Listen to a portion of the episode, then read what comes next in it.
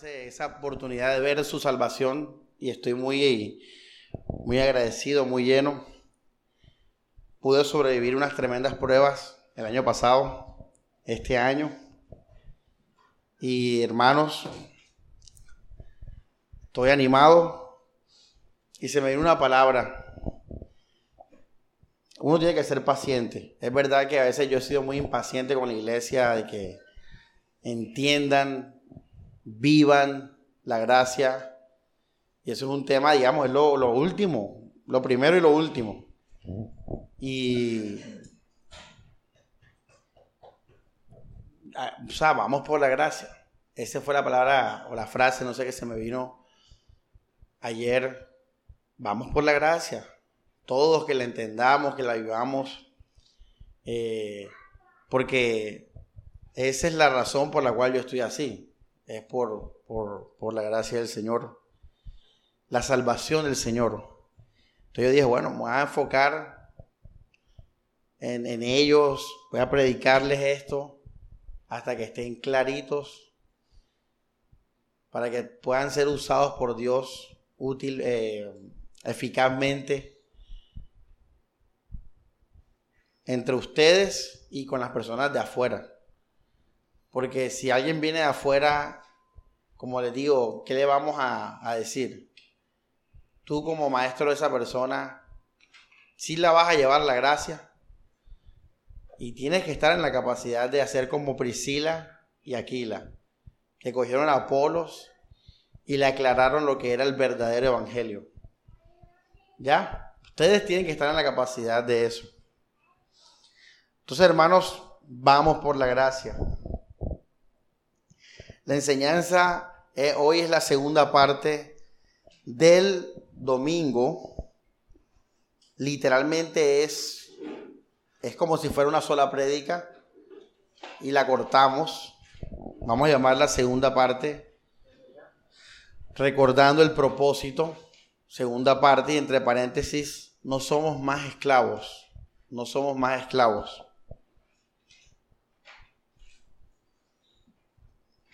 Según Apocalipsis 12, Cristo recibe la gloria a través de la salvación de sus hijos por medio de su sangre. ¿Se acuerdan?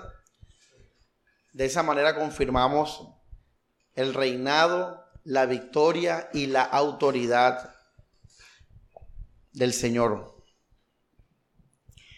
Eh, bueno, fíjense, en ese proceso, a pesar de que el fin es la gloria de Dios, nosotros los seres humanos somos salvados la forma en que esta autoridad se dio fue que fuimos salvados. Cristo es más fuerte, Cristo es más poderoso, porque nos salvó. Esa fue la, la acción que ocurrió. Nos salvó de las cosas que el diablo creó, que el diablo inventó, que el diablo hace. Eso lo vimos el domingo fuimos salvados. Entonces Dios recibe la gloria a través de nuestra qué? Salvación. Ese es el propósito final, darle la gloria a Dios. Entonces, tú quieres darle la gloria a Dios, ¿qué tienes que hacer? Pues vivir en la salvación. Cuando nosotros vivimos en la salvación, le estamos dando gloria a Dios. Y recuerden aquella prédica de la paz, del gozo, del amor, que todo eso era necesario para hacer la voluntad de Dios, para vivir en el reino de Dios, para ser usados por Dios. Bueno, repito, en Colosenses, eh, para que no aparezca el Telegram vacío, hoy no hay muchos versículos, porque como les digo, es una extensión de lo anterior, dice en el capítulo 1, versículo 12, eh, brutal, hermano, esto es increíble. Dice que con qué, ¿Qué, con qué, con que con qué, con alegría, fíjense, así le damos gloria a Dios, hermanos. Ya, pastor, y Dios está en contra del dolor, de la tristeza, de la crisis. No, no está en contra, pero Dios te llama a que creas en Él y te levantes de esa situación. Él nunca nos ha llamado a que vivamos, ojo, por esa situación. Sí podemos vivir, sí podemos ser llamados a vivir en prueba. Ojo esto, sí podemos ser llamados a vivir en prueba, pero Dios no nos llama a vivir por la prueba. Dios nos llama a vivir alegres. Dios nos llama a vivir fortalecidos, porque Él nos salvó. Él no murió en vano. Él, murió para darnos vida. ¿Ya? Entonces, dice Pablo, ¿que con qué? Con alegría. Esto es increíble, hermanos. Así tenemos que vivir. ¿Ya? Yo soy ejemplo de ustedes en eso. Cada vez que el pastor dice, estoy contento, pan, ahí está, estoy alegre. Dice que con alegría den gracias al Padre, que los ha preparado para compartir la suerte de los consagrados en el reino de la luz. Hermoso. Estamos felices porque nos vamos para el cielo. Es una manera, digamos, muy resumida de decirlo, pero básicamente estamos felices porque vamos para el cielo, porque vamos a ver a Jesús. ¿Ya? Esa es base de nuestra fe. Importante. Ahora dice el verso 13, porque Él los arrancó del poder de las tinieblas. Fíjate. Una pregunta, hermanos. Y ojo esto que les voy a decir muy importante. Si Cristo, se lo voy a hacer a Mari, si Cristo te arrancó del poder de las tinieblas, Él hizo eso. Él te trasladó al reino de la luz. Es posible que tú vuelvas y vivas en el reino de las tinieblas. No es posible, porque el que hizo la obra fue Cristo. Bien, ahora existe algo que se llama la mentira de Satanás, el engaño del pecado, el que nos acusa ese nos engaña y nos dice, estás en tinieblas. Te, se fue el Espíritu Santo. Y te dice palabras contrarias porque dice la palabra de Dios ahí mismo en Colosenses que el Señor cogió nuestras, nuestros pecados y lo que nos acusaba. ¿Y qué hizo con eso? Stephanie. Ahí está el antico. Él cogió todo lo que nos acusaba, nuestros pecados, hermanos. Dice que los clavó. Ya quedamos exentos de eso, libres. Es hermoso el Evangelio. Qué increíble que uno empieza con el Evangelio, crece con el Evangelio. Todo es el mismo Evangelio, la cruz, todo es en la cruz. Ahí está todo, la profundidad y lo básico del cristianismo en la cruz. Entonces, iglesia, esto es lo que Jesús hizo. Él te arrancó, como dice aquí la Biblia. Él te arrancó del poder de las tinieblas y los hizo entrar al reino de su Hijo querido, por quien obtenemos el rescate, el perdón de los pecados. Entonces, hermanos, si una persona vive firme, con los ojos fijos en Jesús, en el reino de la luz, ¿cuál va a ser el fruto? Alegría, victoria, fortaleza. Porque está lleno de poder está lleno de vida y es libre. ¿Ya? Vamos a Gálatas, capítulo 5, atrás de Colosenses, verso 13, 5, 13. Dice, ustedes hermanos han sido llamados para vivir como? En libertad. En libertad. Una pregunta. ¿Cómo debemos darle gracias al Padre? ¿Con qué? Con alegría. Ahora, en este versículo dice que tenemos un llamado, hermanos, un llamado. ¡Ey! ¡Ey, Lucho! Ven y sé libre. Vive libre. Y yo no veo eso en mis hermanos. Fíjate, yo no veo eso, es lo que le prediqué el domingo. Yo no veo gente libre. ¿Ya? Pero si el Señor nos llamó a ser libres, la vida cristiana es hermosa. La vida cristiana es puro amor. Es libertad. Y la libertad es hermosa. No es como antes que llevamos una qué? Una carga. había una presión, había una obligación, había un me toca. No, somos libres. Cristo venció. Cristo hizo todo, por eso puedo estar alegre. ¿Ya? En Cristo. Los pentecostales eh, equilibran el, su legalismo con tremendas rumbas que se meten en la iglesia. ¿Se entiende? O sea, ellos son legalistas y, viven reprimidos en el mundo. Pero cuando llegan a la iglesia se arrebatan y eso suple lo que, digamos, se reprimen. Ustedes han estado en cultos pentecostales, tremenda bulla, conga, timbales, pandereta, trompeta, eh, eh, volumen al máximo, bailando, dando vueltas, revoloteando, remolineando, revolviéndose, cayéndose, gritando, llorando. Ya ves, ahora, ¿por qué ellos hacen eso? Porque ellos no son felices. Por eso es que en ese lugar explotan, en ese momento explotan. Porque en su vida diaria son legalistas. Ya, pero cuando tú eres libre y alegre, de lunes a viernes, tú no vienes el domingo a explotarte. Tú vienes el domingo a dar gracias por esa libertad que tienes y la vives diariamente. Porque es que la libertad que nos da Cristo es espiritual. No necesita de música, no necesita de gente, no necesita de eh, que te alce la voz. Ya, nada de eso. También por eso predico así porque quiero que el mensaje, el que haga el cambio sea el Señor, no, no yo.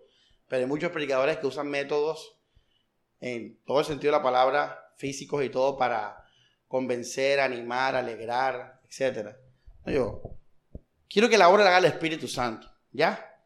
Entonces, hermanos, somos llamados a vivir en libertad, alegría. Y les voy a decir algo importante. Y lo pueden analizar en sus casas. Eh, ya yo no uso mucho la Biblia en un sentido literal de... ¿No me entiendes? Porque ya me metí en eso. El libro está en mi mente. Y ya yo estoy dentro de ella. Ella vive en mí. Y pues cuando la gente me dice que, eh, bueno, ya casi no me dicen porque ya no ando muy en lo público, sino solamente con ustedes. Pero antes pero ¿qué dice la Biblia? Pero vamos a la Biblia. No sé qué es la Biblia, no sé qué es la Biblia. Y hermano, ahí es donde más claro está, más que Samuel. ¿Se entiende? Y les voy a decir un dato bíblico que pueden observar y analizar después. En las cartas de Pablo, y aún en Pedro y todo eso, pero sobre todo voy a hablar de las cartas paulinas que son las que nos muestran el Evangelio completo, voy a decirlo así, completo. Eh, Pablo siempre habla primero de la doctrina. Analicen. Lean en su casa Colosenses, Efesios, Filipenses. Él siempre habla primero de un fundamento en Cristo. Y en lo último de las cartas, habla del bien y del buen comportamiento. Analícenlo. Por ejemplo, en Romanos del capítulo 1 al capítulo 11, habla de pura doctrina y gracia. En el capítulo 12, 13 y en adelante habla de amarnos, de no robar, de vivir en paz, de honrar a las autoridades. En el caso de Efesios lo mismo, hablamos de nacidos para gloria, pura doctrina, Colosenses. Y después que dice, hey, no roben más, eh, honren el matrimonio, todo ese cuento del bien, ¿ya? Esto es importante. Porque yo le decía a Mari, se los digo a ustedes y lo comparto hoy, el bien, ¿se acuerdan que hay bien y mal? El bien es el regalo de los libres. O el bien es la brújula de los libres. Pablo habla del bien. Pero el bien viene para un libre. ¿Ya? Yo se lo comentaba también a los hermanos Torres. El bien no salva. El bien no hace feliz a nadie. El bien no tiene poder de salvación, hermanos. El bien no te va a hacer conocer a Cristo. El bien no te va a dar el fruto del Espíritu. Hay gente que hace el bien y vive muy amargada. El bien es el bien. Déjalo ahí sano. Es bien. El bien es bien. Yo le decía a Alexander, por ejemplo, ahora mismo, hermano Álvaro, vaya afuera y róbese un retrovisor. Ahora mismo. ¿Qué va a pasar? El del frente le va a decir, ¡Ey, ey, ey, ey, ey, ratero! Van a unos tipos, le van a meter un empujón, una patada, ¿sí o no? ¿Ya? Eso es el mal. El mal es el mal. El mal trae dolor, tristeza. Y la Biblia nos dice que no hagamos el mal. ¿Ya? El bien es el bien. Hoy usted no está robando retrovisor. Está ahí sano en su, en su silla. Va para su casa. ¿Cuál es la recompensa del bien? Que nadie le va a meter patada. Que va a poder dormir tranquilo. Pero le hago una pregunta. ¿Eso es felicidad? ¿Acaso los europeos, los suizos, los noruegos, los alemanes, que tienen sociedades perfectas, donde no hay pobreza, donde el crimen es 0,01%, son felices. No. Vaya a Ginebra, a Suiza. Puedes dejar tu casa abierta, puedes dormir con la casa abierta, hermanos, la puerta afuera abierta. Puedes dejar el carro con la llave, puedes, hermano, sociedades perfectas, el hombre lo ha logrado. Son pequeñas, pero lo ha logrado. Eso trae vida, Stephanie. Dice la, las estadísticas que la gente allá está aburrida, que se suicidan, están vacías. Eso lleva el bien. El bien lleva al vacío también. ¿Ya? Entonces está bien, dice que el hermano Álvaro no robe el no levante la patada. Pero no es suficiente. Yo quiero algo más para ti. Yo quiero que tú tengas la vida. Yo quiero que tú seas salvo. Yo quiero que de ti broten ríos de agua que viva. Quiero poder, quiero poder. Poder de Dios para salvación. Que la vida tuya no sea simplemente para que una viejita atraviese la calle. Eso sobra en el mundo. Que la vida tuya sea para que otra persona sea salva. El Evangelio es poder de Dios para salvación. Yo quiero gloria a Dios. Dios no se glorifica por el bien. Dios se glorifica por Jesucristo. Por eso Jesús dijo, yo soy el camino, la verdad y la vida. Por eso Jesús varias veces criticó el bien. Cuando habló lo de su familia, lo de los pechos que lo amamantaron, las mujeres llorando por él, no porque el bien sea malo, el bien es bueno, ya te lo dije cómo es el bien, el mal es mal. El pecado es pecado. Son cosas diferentes, ojo. Pecado es una cosa y el mal es otra cosa. El pecado lleva al mal, ojo. El pecado siempre trae mal, pero son cosas diferentes. Porque hay gente que se porta bien y le da cáncer. Hay gente que se porta bien y la atracan. Hay gente que se porta bien y le va muy mal en la vida. Son cosas diferentes, pero el pecado siempre lleva al mal. Eh, nosotros somos cristianos, hermanos. Nosotros estamos llamados a ser espirituales, a darle gloria a Dios. Nosotros estamos llamados a vivir en el Espíritu. Ese es nuestro llamado. Por eso Dios no está eh, en esas iglesias como la iglesia católica o cosas así. No porque no pueda estar, sino porque la gente dice, no queremos a Dios, queremos ser buenos. Pero Dios se muere por estar ahí, obviamente, porque Dios quiere que todo el mundo sea que salvo. Entonces, hermanos, les digo esto para que vean que, lo, que el propósito más importante es que seamos libres. Si tú no eres libre, deja de pensar tanto en el bien. Como evangélicos y católicos de cultura, tenemos la fe arraigada al bien. Tú le dices a un mundano, ¿qué espera de un cristiano?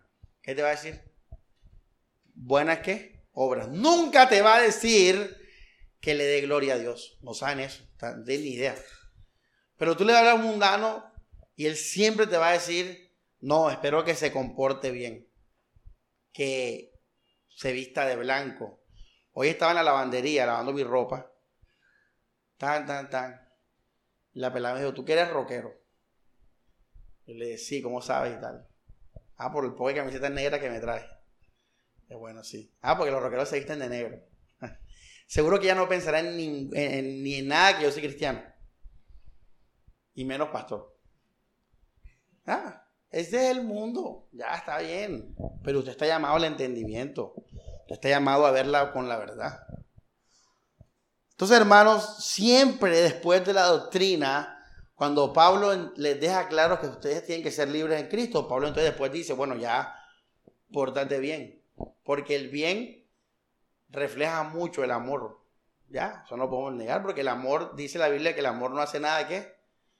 O sea, que el amor hace qué? Lo debido, es bueno el amor. Entonces, Pablo dice, hagan el bien. Hebreos lo dice hermoso. Hebreos, todo el libro hablando de doctrina.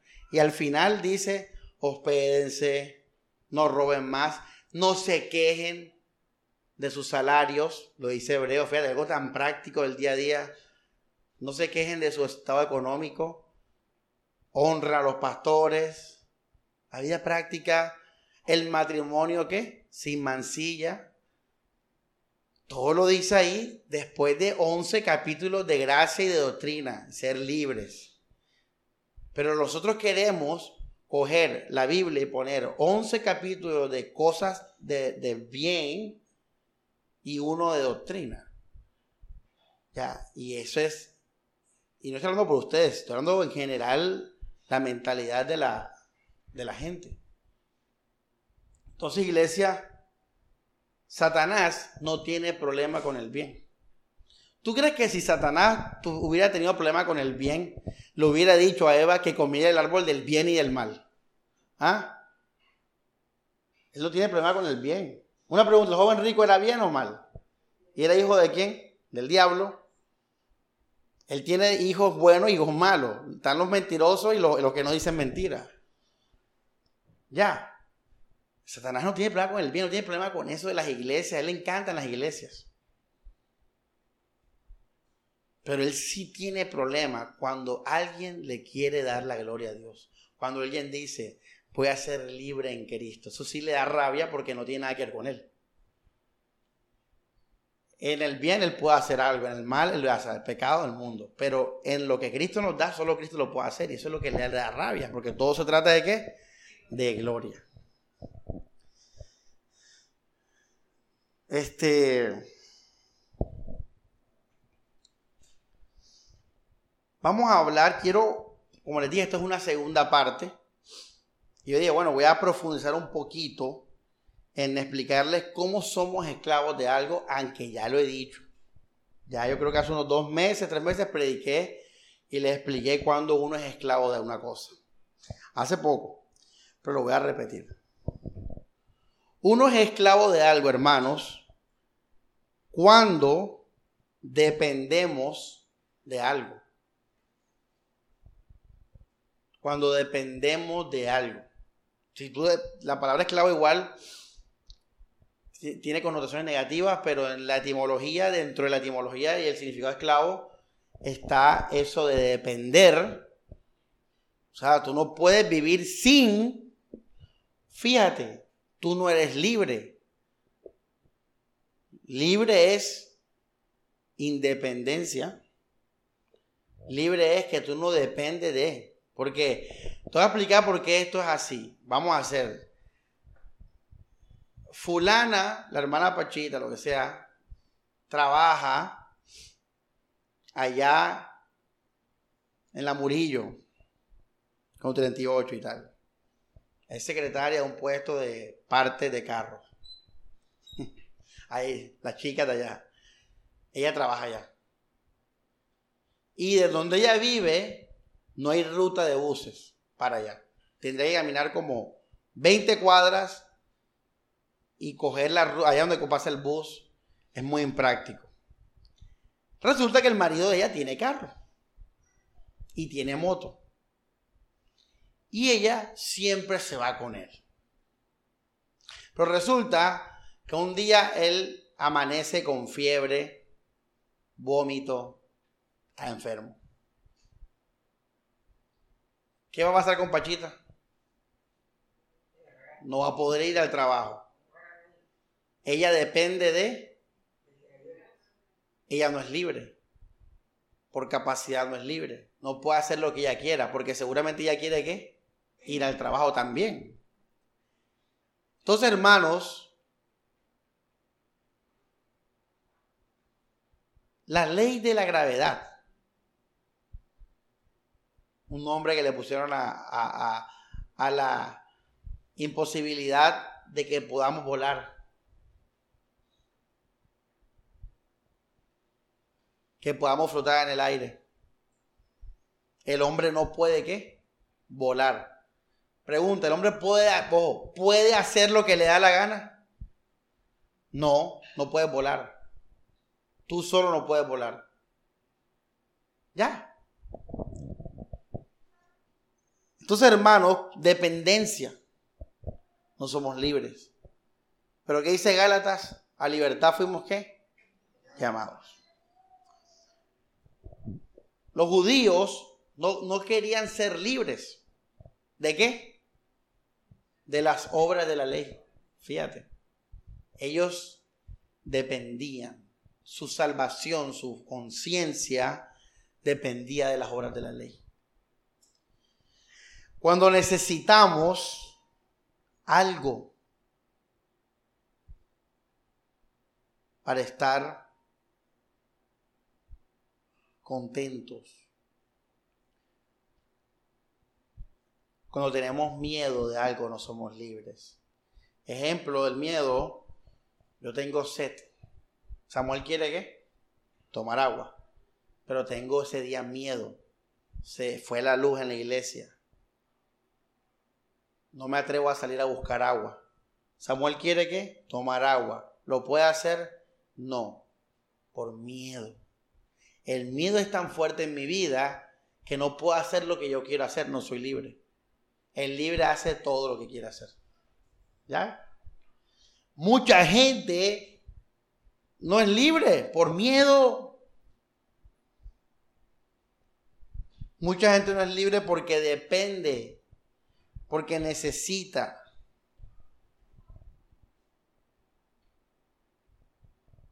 Y todo esto por una falsa creencia, fíjense.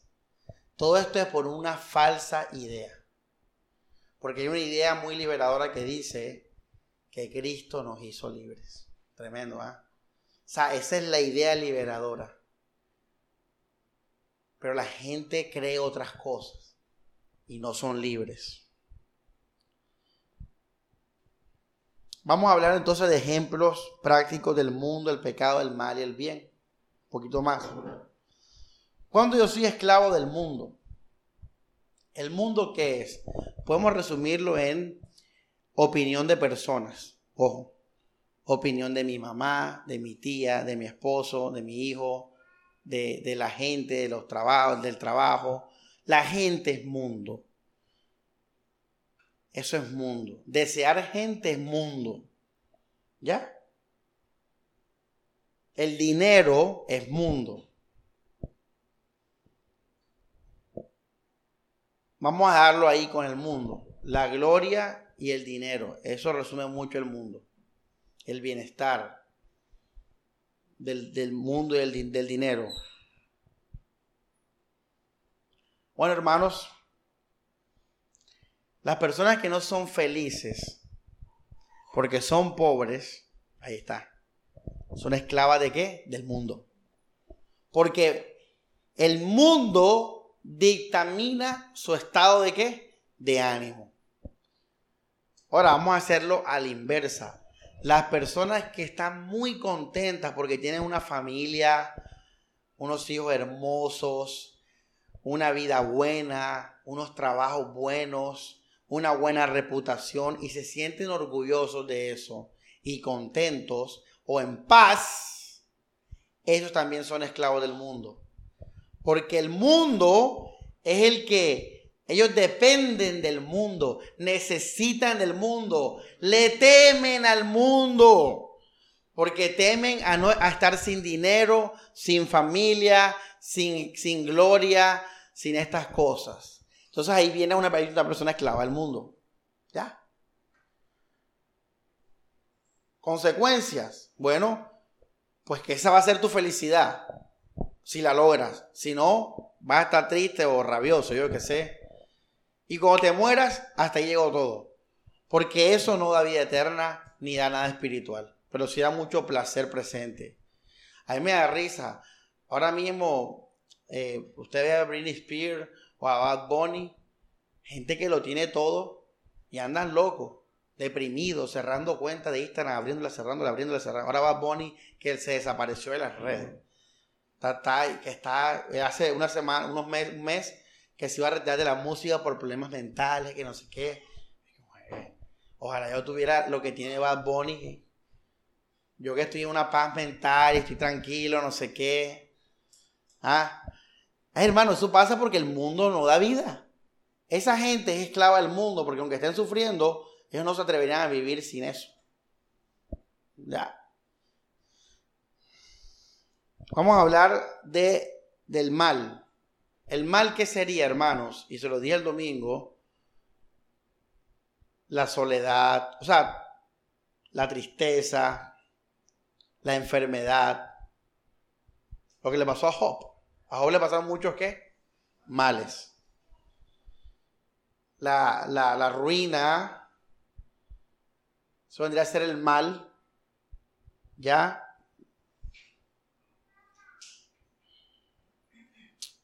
Y esta persona está deprimida, maldice la vida. Bueno, esa persona es esclava del mal, vive por el mal. Al final se van a dar cuenta que todo está entrelazado al final. Dios y Satanás.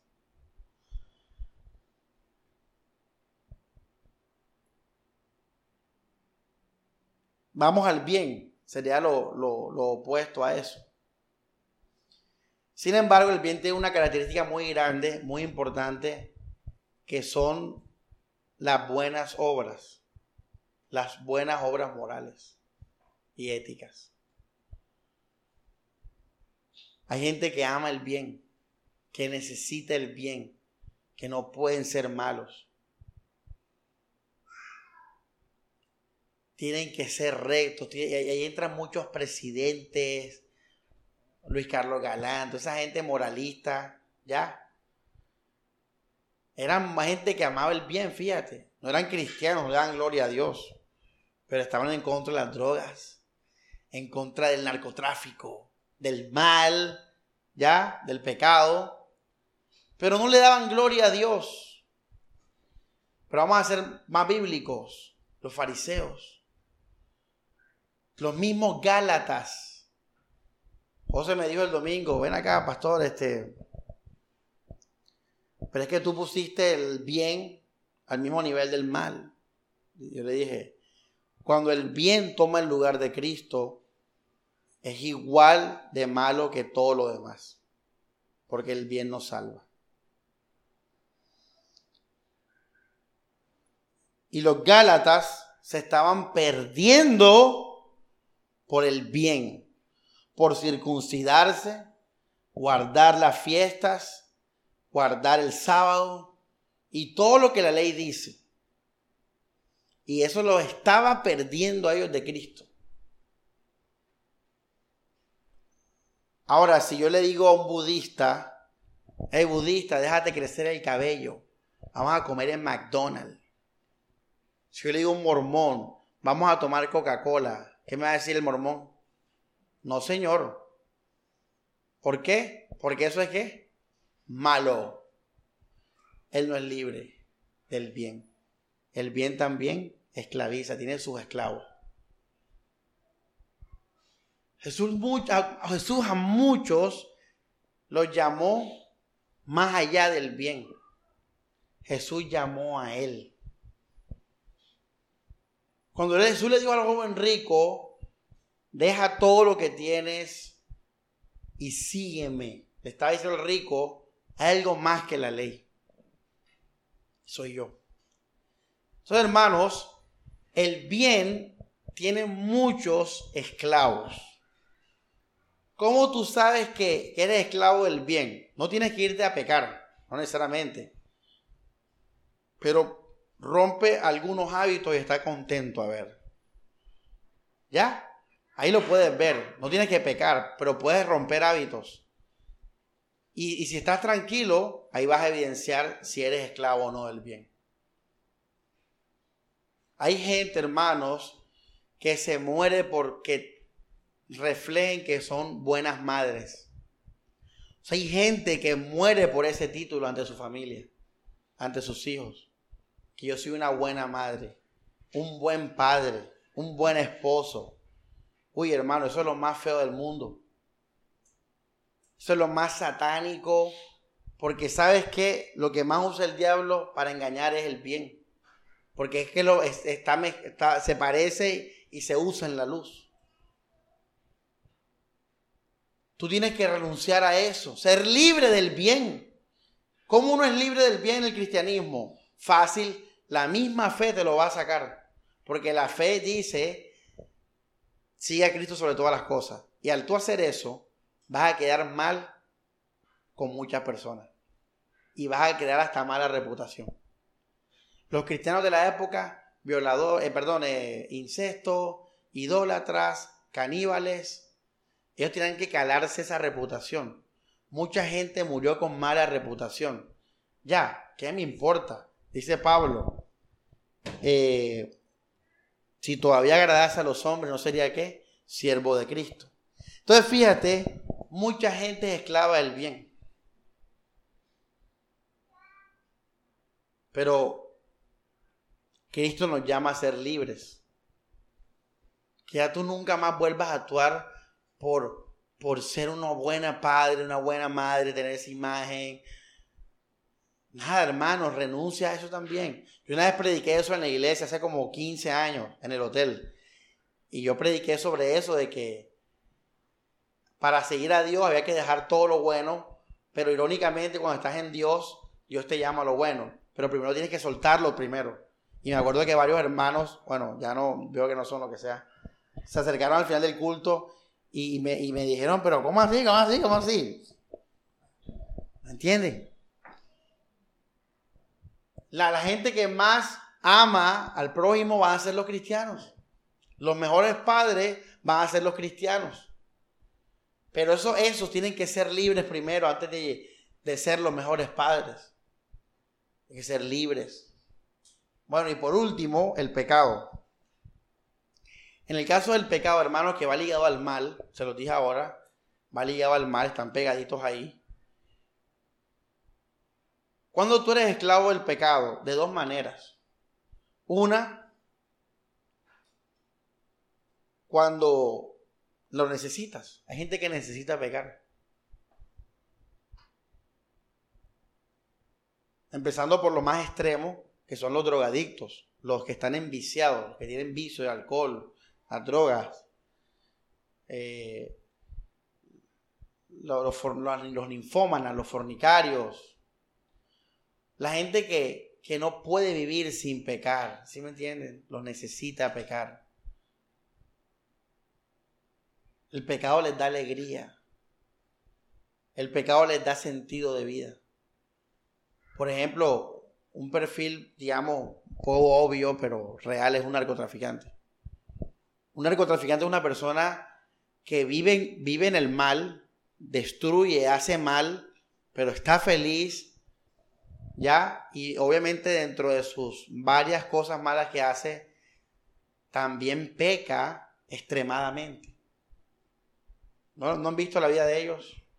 Cogen niñas de los pueblos, las prostituyen para ellos de 15 años, vírgenes, matan a los campesinos, les roban sus tierras, ya. Eh, un adicto, un vicioso, en cualquier cosa que sea pecado, es esclavo del pecado. Qué bueno que Cristo nos hace libre del pecado. Pero ese es lo más obvio. Lo el menos obvio es la persona que por causa del pecado se afecta. Y este afecta tiene dos, dos formas de afectar, una positiva y una negativa. En la negativa es la que hablamos el domingo. cuando tú, por el pecado de una persona o de la sociedad o lo que sea, dejas de estar alegre. Todo tiene que ver con alegría. ¿eh? Ese es el punto. Eres esclavo cuando tu alegría es el mundo, el pecado, el mal, el bien, o te la quitan ellos, la alegría. Entonces, si el pecado de la sociedad o de los hermanos, de la gente, quita tu alegría, mueve tu estado de ánimo, entonces tú estás empezando a dejar que el pecado domine. Pero cuando tu vida es el Señor, tú te fortaleces en Él y logras destruir o afirmar la victoria en Cristo sobre el pecado. Y puedes perdonar y amar. Y la, la segunda forma en que afecta el pecado es cuando por causa del pecado tú te guardas. Yo les digo a ustedes una vez que uno no se guarda de algo que está derrotado y vencido. Tú te guardas de algo que te puede destruir. Algo que le tienes miedo, ¿ah? Alejandra, cierra la puerta que hay un gato afuera. Alejandra ya reí. Pero si yo le digo Alejandra, hay un tigre afuera, Alejandra va a cerrar la puerta. Hermanos, Cristo, el poder del Señor, hizo al pecado un gato. Un gato. El, pecado no es un tigre, es un gato. Ese es, ese es el Evangelio. Las personas que ven el pecado como un tigre y eso produce en ellos comportamientos buenos o de protegerse, son esclavos del pecado. Porque el pecado es lo que está dictaminando su conducta. Pastor, y entonces, ¿qué es lo que tiene que llevar un cristiano a portarse bien? Alejandra sabe. ¿Qué es, Alejandra? ¿Qué lo? Eso. El amor. El amor es lo que va a regir mi vida. Yo me voy a guardar por el amor, no por el pecado. Por el amor. Yo me río por el amor. Todo lo voy a hacer por el amor. Yo no voy a pecar por amor. Yo no voy a dejar de pecar por el pecado. Ey, no, el pecado no se enseñoreará de vosotros. El pecado no va a regir mi vida ni mi comportamiento. El pecado fue derrotado. El pecado es un gatico. Yo no tengo por qué tener miedo al pecado. Yo estoy fuerte en Cristo. Pero ¿y entonces qué hago? Ama. Ama a tu hermano, ama a tu prójimo. Y eso es lo que tiene que llevarte a ti a guardarte, a tener dominio propio, a someter tu cuerpo ¿Ya ven la diferencia? Yo no le tengo miedo al pecado. El pecado murió definitivamente para mí. ¿Dónde está eso en la Biblia? Lo leímos el domingo, Romanos 6. Así como Cristo murió definitivamente al pecado, también vosotros habéis muerto al pecado. Qué hermosa iglesia. ¿Sabes por qué? Porque en Cristo Jesús puedo ser libre y solamente los libres pueden amar. ¿Cómo?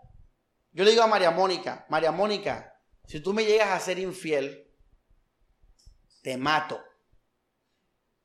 Muchos le dicen eso a sus esposas, ¿sí o no?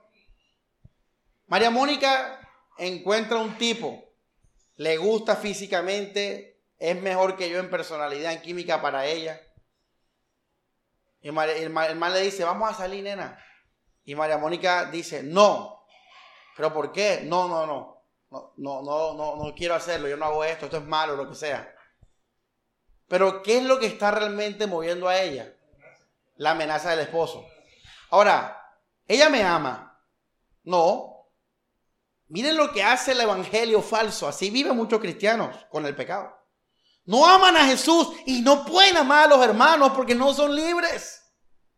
Si tú quieres amar a tu hermano, tú tienes que ser libre. Tú no puedes andar con miedo o terror o algo del pecado, no puede dominar tu vida. Tremendo. Entonces, yo le digo a Mari, Mari, haz lo que te dé la gana. Yo no te voy a pegar.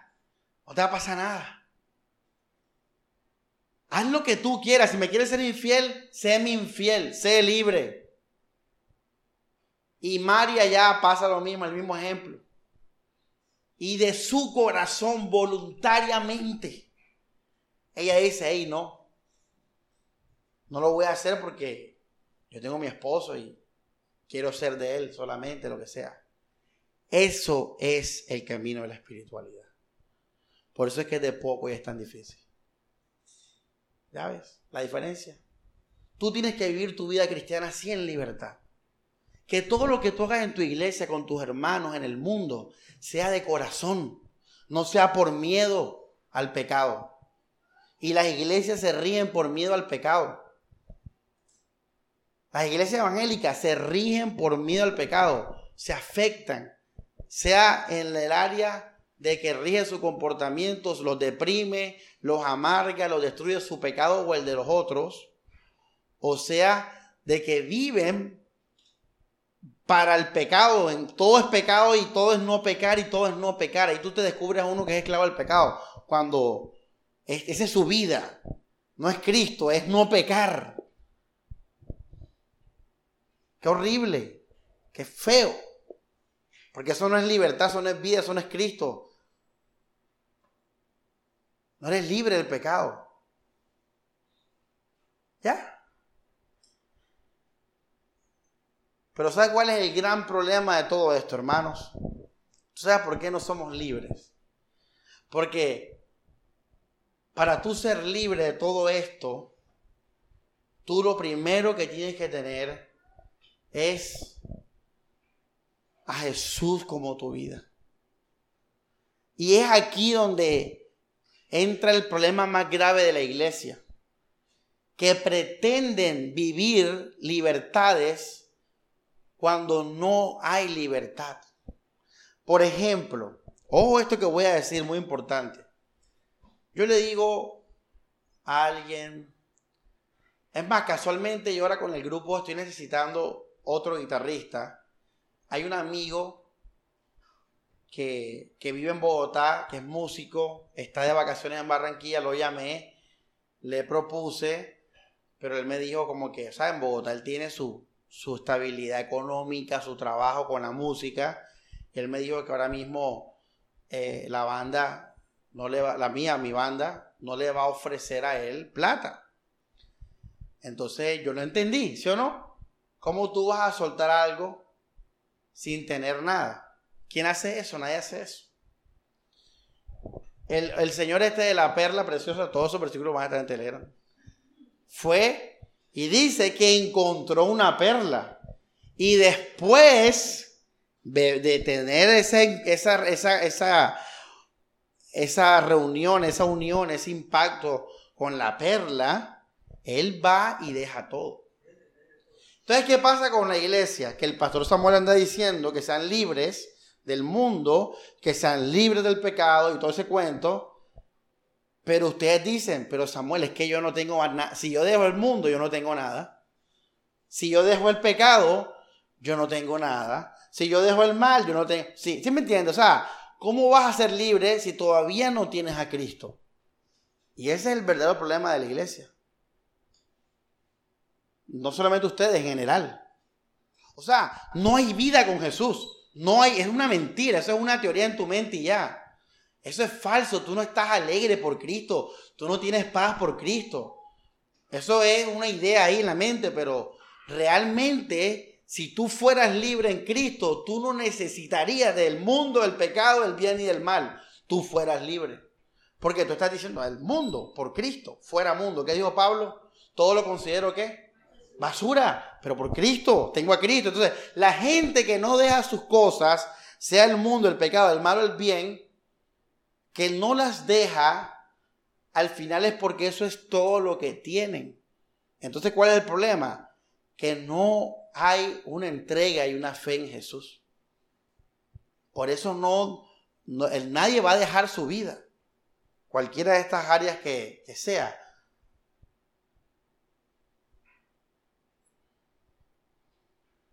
Obviamente, si tú le vas a hablar de la gracia a alguien que no tiene una relación con Jesús, te va a mirar como el malo de la película.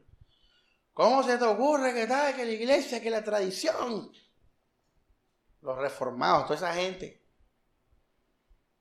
Los pentecostales, ¿cómo te van a tirar piedra? Porque le estás quitando su vida. Por eso los fariseos que hicieron con Jesús lo odiaron. Porque Jesús les estaba quitando su vida. Pero Jesús dijo, crean en mí. La gente esa del pan, ¿se acuerdan? ¡Ey, vengan, vengan! Este Jesús está dando pan, pan. Y Jesús dijo, no trabajen por el pan que perece. Ese es uno de los textos más impactantes de mi vida, hermano. O sea, Jesús vio a la gente buscando el pan, ¿ah? Y él dijo, trabajen por la comida que no perece. Y después dijo, yo soy el pan de vida. En la gracia es para gente que, ama a Jesús. Es para la gente que, que, les dije a ustedes y se los dije en todo el mes de diciembre y noviembre. Que le entregó su corazón a Jesús. Que piensa en Jesús las 24 horas del día. Que todos los días se levanta para agradarlo y darle gloria que piensa en Jesús al dormirse y al levantarse, manejando, trabajando en el baño, que Jesús es su vida. Ellos sí pueden tomar la decisión de vivir la libertad, porque ya son libres. Pero por eso te digo a ti, examínate primero. De todo el mes de diciembre, ahí están las prédicas. Entonces yo a veces les hablo a ustedes con esa premisa de que ustedes están con el tesoro y la vida de Jesús. Una mujer celosa está evidenciando que Jesús no es su vida. El celo dice la Biblia que es una obra de qué? De la carne. Así como fornicar. Siempre las mujeres, recuerden eso. El celo es igual que ir a fornicar en una residencia. Es lo mismo, está en la misma lista, igual que la borrachera, todo es la obra de la carne. Entonces,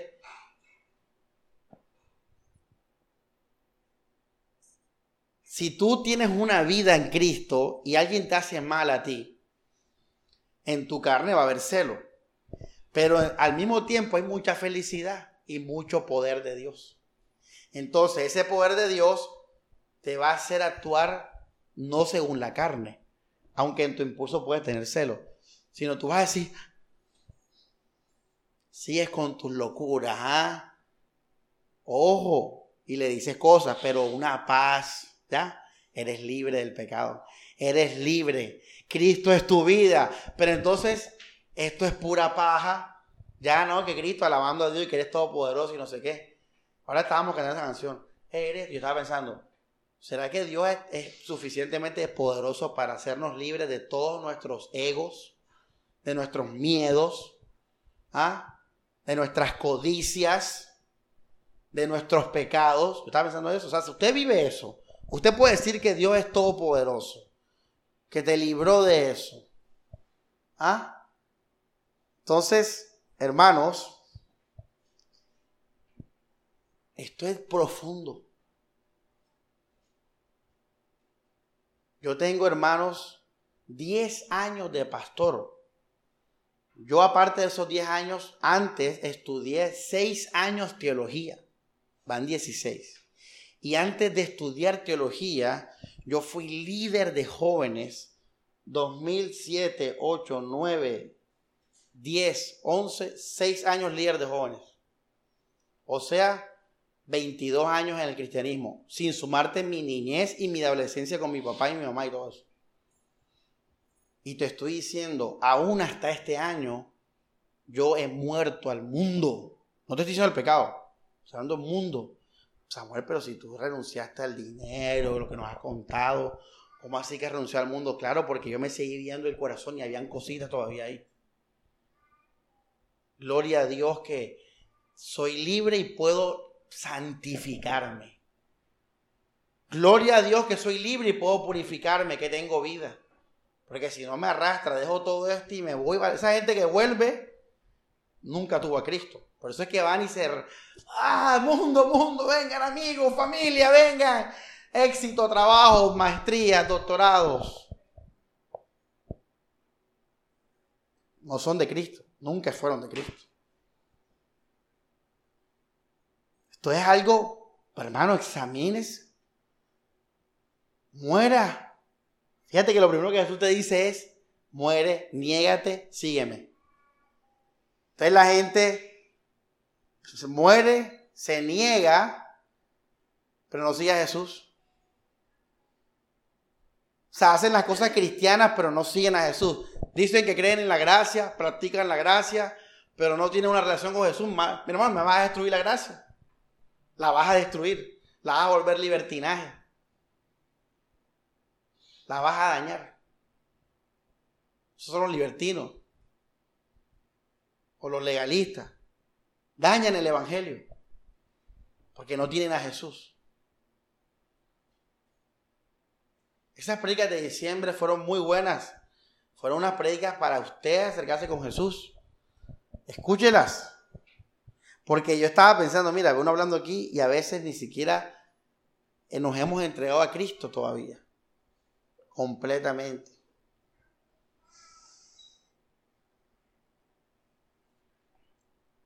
Y termino con esto, iglesia. Eso que tú cambias, o sea, el cristiano muere y es libre a todo eso por una cosa. Y es la fe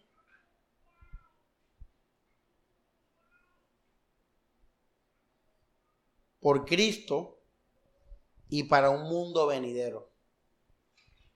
Esto es tremendo. O sea, nosotros tenemos poder de ser libres porque tenemos ahora una esperanza. Tremendo. Porque vamos a resucitar. Porque hay vida eterna. Esa verdad en Cristo es lo que a mí me da la capacidad de poder dejar el mundo, dejar a padre y madre, dejar el dinero, dejar el pecado, dejar el bien, dejar el mal, como mi vida. Ser libre. Tú sabes por qué eres libre, porque este mundo te puede dar todo menos el mundo venidero. Por eso eres libre de todo esto. Porque tus familiares no te pueden quitar lo que no te pueden dar. Porque la plata no te puede quitar lo que no te puede dar. Porque el pecado no te puede quitar lo que no te puede dar. Porque el bien y el mal no te pueden quitar lo que no te pueden dar. Por eso eres libre. Porque lo que tú ahora esperas y anhelas, nada te lo puede dar y nada te lo puede quitar. Y es, hermanos, la vida eterna. Es el mundo venidero. Por eso hasta somos libres de la muerte. ¿Dónde entraría aquí la muerte? A ver, Liz, ¿en qué lista? O sea, ser libre de la muerte. El cristiano debe ser libre de la muerte. Es un mal, es un mal, el mal, libre del mal.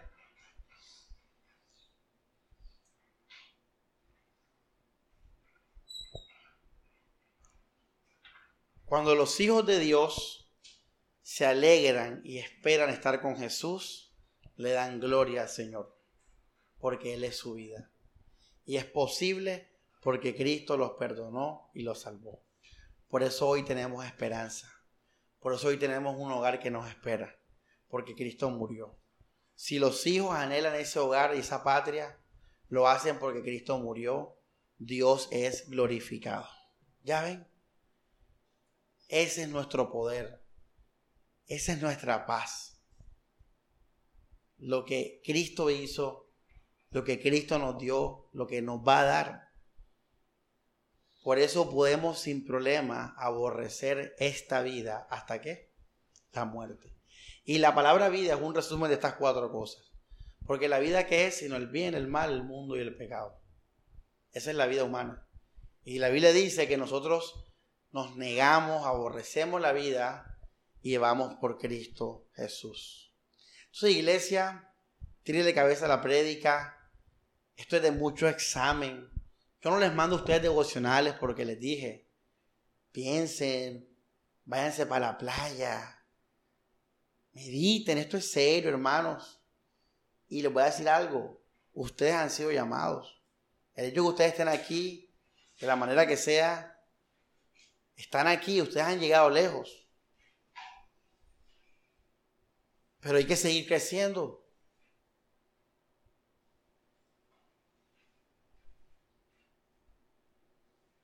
Recuerda que el propósito cuál es de esta vida, darle gloria a Dios. Les voy a tener una ñapita, un regalito ahí. ¿Y cuál es el segundo propósito de esta vida? José. Ah. Así es. Llevar a otros a que le den gloria a Dios. Y se acabó la vida. Esa es la vida. En lo segundo, lo haces con los que no conocen y con tus hermanos. Esa es la vida de nosotros. Vivimos para eso.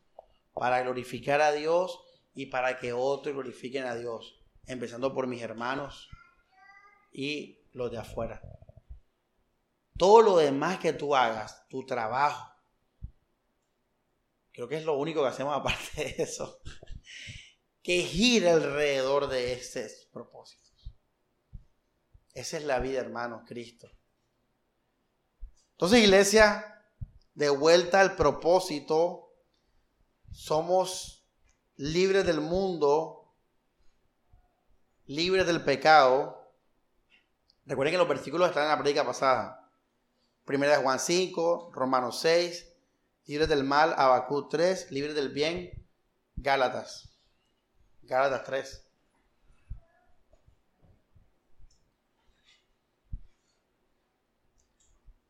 Ora al Señor, ora al Señor, porque estaba esto, no, me falta mucho por decirte, pero ora al Señor y dígale, Señor, hazme libre, Señor.